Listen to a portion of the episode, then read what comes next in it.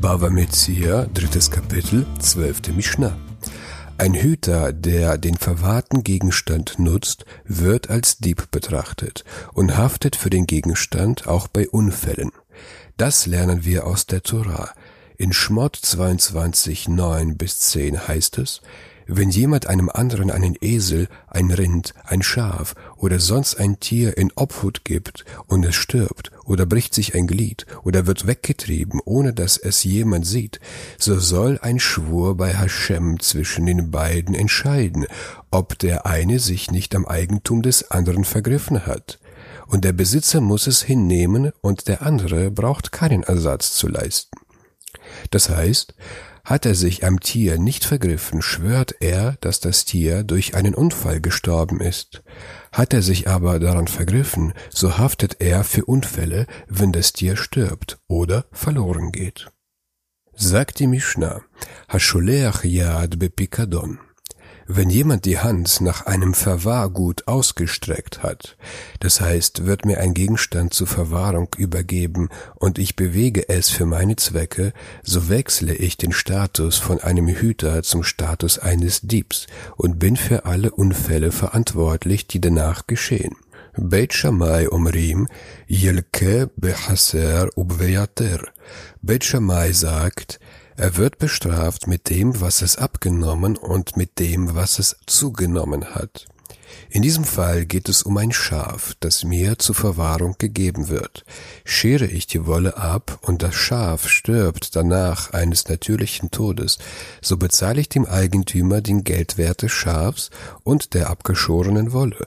Ebenso, wenn das Schaf keine Wolle hatte und ich das irgendwie benutzt habe, sagen wir mal, ich habe meine Kinder darauf reiten lassen, worauf dem Schaf Wolle gewachsen ist.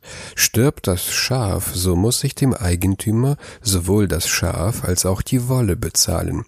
Denn nach Bet Shammai bezahle ich immer das möglichst höhere, ob der Gegenstand an Wert zugenommen oder abgenommen hat. Ubeit Hillel Omrim Kishaat Hotza'a. Bet Hillel sagt, er ersetzt es so, wie es zur Zeit der Entwendung war. Nach Bet Hillel bezahle ich nur für den Zustand vor der Veruntreuung. Also, auch wenn dem Schaf Wolle gewachsen ist, nachdem ich meine Kinder darauf reiten ließ, bezahle ich dem Eigentümer nur das Schaf ohne Wolle. Rabbi Akiva Omer Kishaat Hatvi'ah. Rabbi Akiva sagt, wie es zur Zeit der Forderung war. Nach Rabbi Akiva muss ich den Wert des Gegenstandes zahlen, wie viel er zur Zeit der Forderung des Eigentümers im Gericht wert war. Rabbi Akiva widerspricht hier sowohl Bet Shammai wie auch Bet Hillel im Fall des sinkenden Wertes. Nach Bet Shammai und Bet Hillel muss ich den Wert des Schafes zahlen, wie es vor dem Diebstahl war, beziehungsweise bevor ich meine Kinder darauf reiten ließ, auch wenn danach der Wert des Schafs sinkt. Jedoch nach Rabbi Akiva zahle ich nur den Wert des Schafs zur Zeit der Gerichtsverhandlung.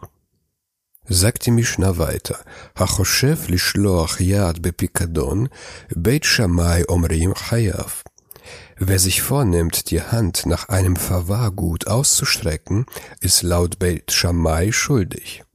Sagt der Hüter, er wolle den verwahrten Gegenstand nutzen, dann gilt er als Dieb ab diesem Zeitpunkt und ist fahrlässig und muss für Unfälle zahlen.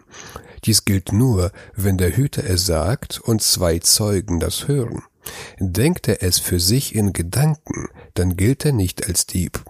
Das wird aus der Tora gelernt, wo es über den bezahlten Hüter steht, in Schmor 22,8, er muss zahlen bei jedem Fall von, von Veruntreuung. Alkohol davar Pescha.